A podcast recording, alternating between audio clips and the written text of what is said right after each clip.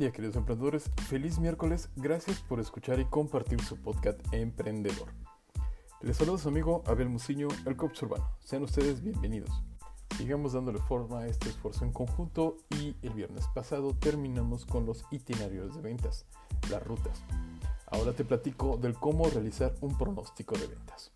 Empecemos. ¿Cómo hacer un pronóstico de ventas? Existen tres formas de enfocar el pronóstico de ventas. Análisis estadístico de las tendencias, en cierto modo, implica aceptar que el futuro está escrito en el pasado y que nosotros somos capaces de detectarlo. Recabando las opiniones de nuestros colaboradores, se puede decir que es un estudio de tendencias en mente y trabajo en equipo. Aunando los resultados de las formas anteriores y negociando con los responsables de la fuerza de ventas y el propio vendedor.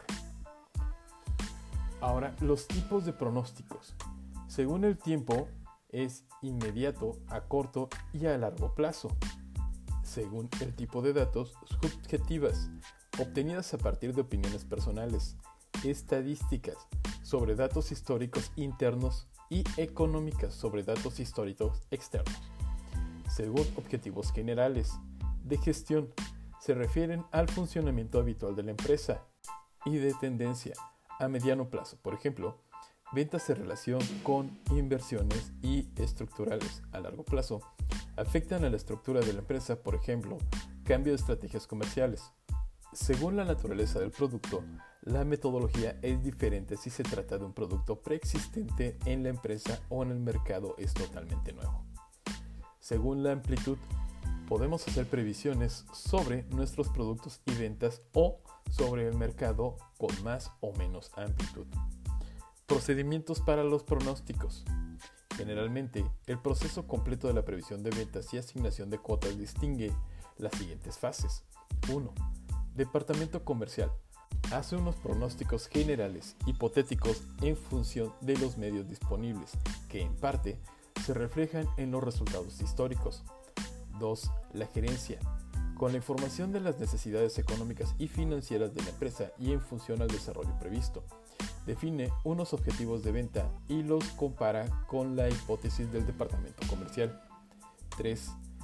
Comercial. Coteja ambos pronósticos. Si coinciden, no hay problema. Se elevan a definitivas. Si no es así, se realizan los ajustes oportunos, se cambian los presupuestos y se desarrollarán nuevas alternativas. 4. En última instancia, gerencia decide la cifra final. 5. Dirección de ventas reparte dicha cifra entre los vendedores, reparto de cuotas, por lo cual está programado las ventas llevan aparejado el estudio y eventual modificación a la red. 6. Finalmente, la dirección de ventas dirige, coordina, controla la fuerza de ventas para alcanzar los objetivos prefijados. Ahora te platico. Factores que influyen en los pronósticos son precisamente los componentes de marketing mix y el entorno determinante del mismo. El producto, el momento del ciclo de venta, su vida, su calidad y su competitividad. El precio, las grandes tendencias demográficas, sociológicas, económicas y comerciales. También influirán la evolución y la política exterior e interior, los planes gubernamentales y las propias posibilidades de nuestra empresa en el campo y los recursos materiales así como humanos. Ahora te platico el sistema de remuneración. Uno de los aspectos cruciales de la buena gestión de la red de ventas es referido a la política de remuneración. Antes de inducir a la influencia positiva del salario puedes tener sobre el vendedor, es conveniente recordar que el salario también puede ser causa de descontento en el trabajo y lo será por falta de equidad externa frente a otros salarios del sector, por la falta de equidad interna comparando el salario de un vendedor con los otros del equipo o por promesas salariales incumplidas. En este sentido, es muy importante haber cuidado este aspecto en el proceso de selección y desde luego responder de manera clara a las demandas de nuestros vendedores es conveniente conocer cuál puede ser el estado del equipo de ventas respecto a su remuneración.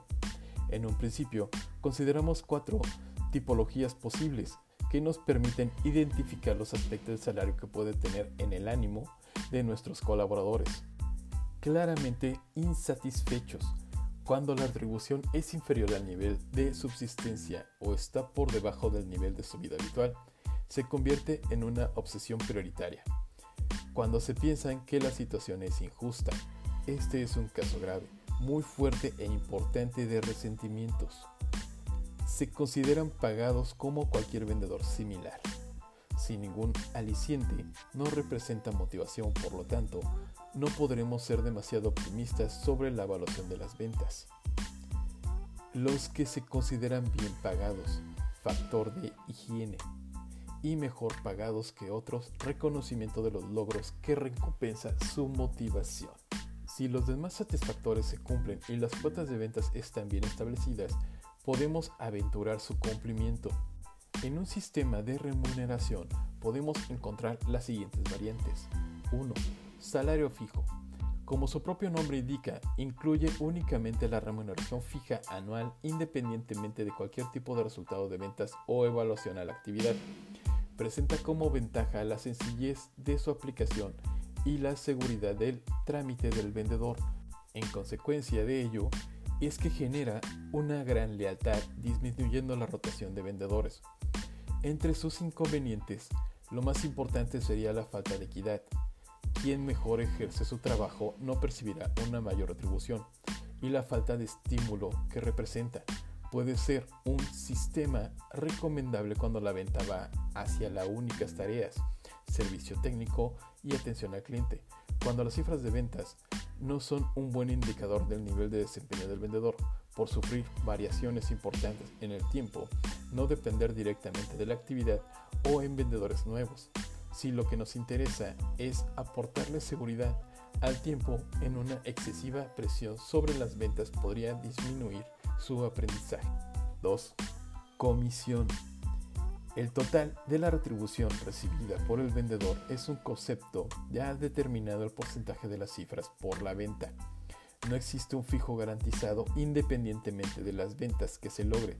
Significa asimismo un contrato en el que el vendedor debe asumir su propia cotización de seguridad social. Como ventaja única es descatable su carácter de máximo incentivo monista. Esto quiere decir que tiene una gran fuerza de motivación. Como inconveniente, sus destacables la gran volatilidad que genera en el vendedor. Aceptará una oferta que garantice un salario fijo, aunque sea este inferior, y que el vendedor se centrará en aquello que le reporte mayor beneficio personal, es decir, la venta de aquellos productos que generen mayores comisiones, con un menor esfuerzo, seleccionando así una opción de rentabilidad que quizás no coincida con lo que la empresa necesita puede ser recomendable que las empresas que empiecen su ondadura y cuando nos disponemos del mecanismo de control de actividad, también cuando debemos recurrir a agentes comisionistas, porque el bajo potencial de mercado no justifica en términos de costo la red propia. 3. Sistema mixto. Está compuesto por una parte fija y una variable, que básicamente puede venir determinada por una o varias de las siguientes posibilidades, como el porcentaje de la cifra de ventas o comisión como un determinado incentivo por cumplimiento y objetivos, como una variable de función del comportamiento. Como principales ventajas, he de destacarse que permite integrar los intereses de la empresa con los del vendedor. Premiará en este aquellos resultados más interesantes para aquella.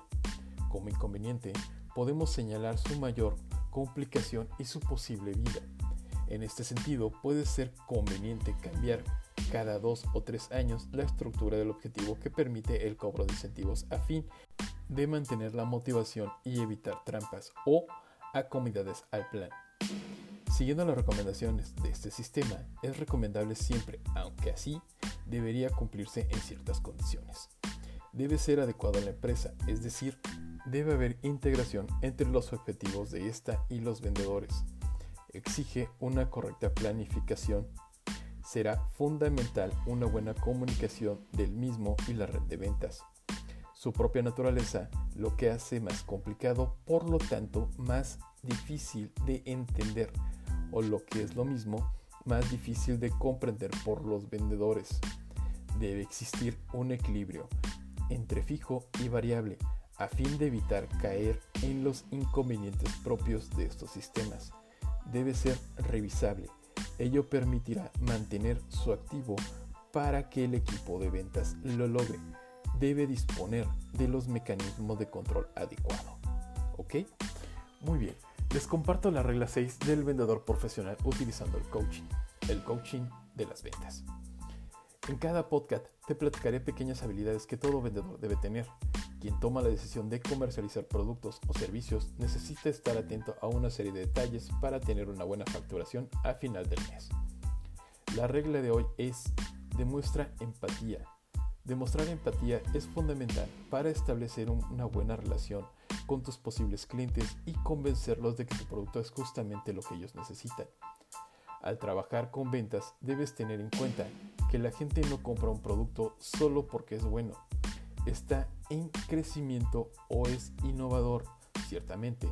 Para realizar una compra, evalúan si el producto solucionará sus problemas y qué ventajas y beneficios puedes traerle. Sabiendo esto, fortalece constantemente la empatía con tu público para que entiendas sus dolores y objeciones y logres presentarles una mejor solución. Muy bien, con esto termino mis queridos emprendedores. Nos escuchamos el siguiente viernes con el tema 10 de nuestra temporada, el cual será acciones comerciales. Recuerda esto pues es muy importante. Lo que acabas de escuchar no solo aplica para ser un gran empresario, también te ayudará a ser una parte fundamental y un gran socio de la empresa para la que laboras. Tú eres una persona altamente capacitada, con deseos de crecer laboral y empresarialmente. ¿Ok? Por favor síganme en Instagram, Twitter, únanse a mi grupo de Facebook Emprendedores Jalapa Busquen mi perfil Godín en LinkedIn y a todos me encuentran como Abel Muciño, el Urbano. Compartan y hagamos crecer esta comunidad. En lo personal creo firmemente que el conocimiento no se comercializa, el conocimiento se comparte. Por tal razón les pido por favor ayúdenme a seguir compartiendo. Recuerden, ustedes son personas muy importantes y muy valiosas. No permitan que nadie les diga lo contrario. Muchos éxitos camino mis queridos oyentes y hasta la próxima.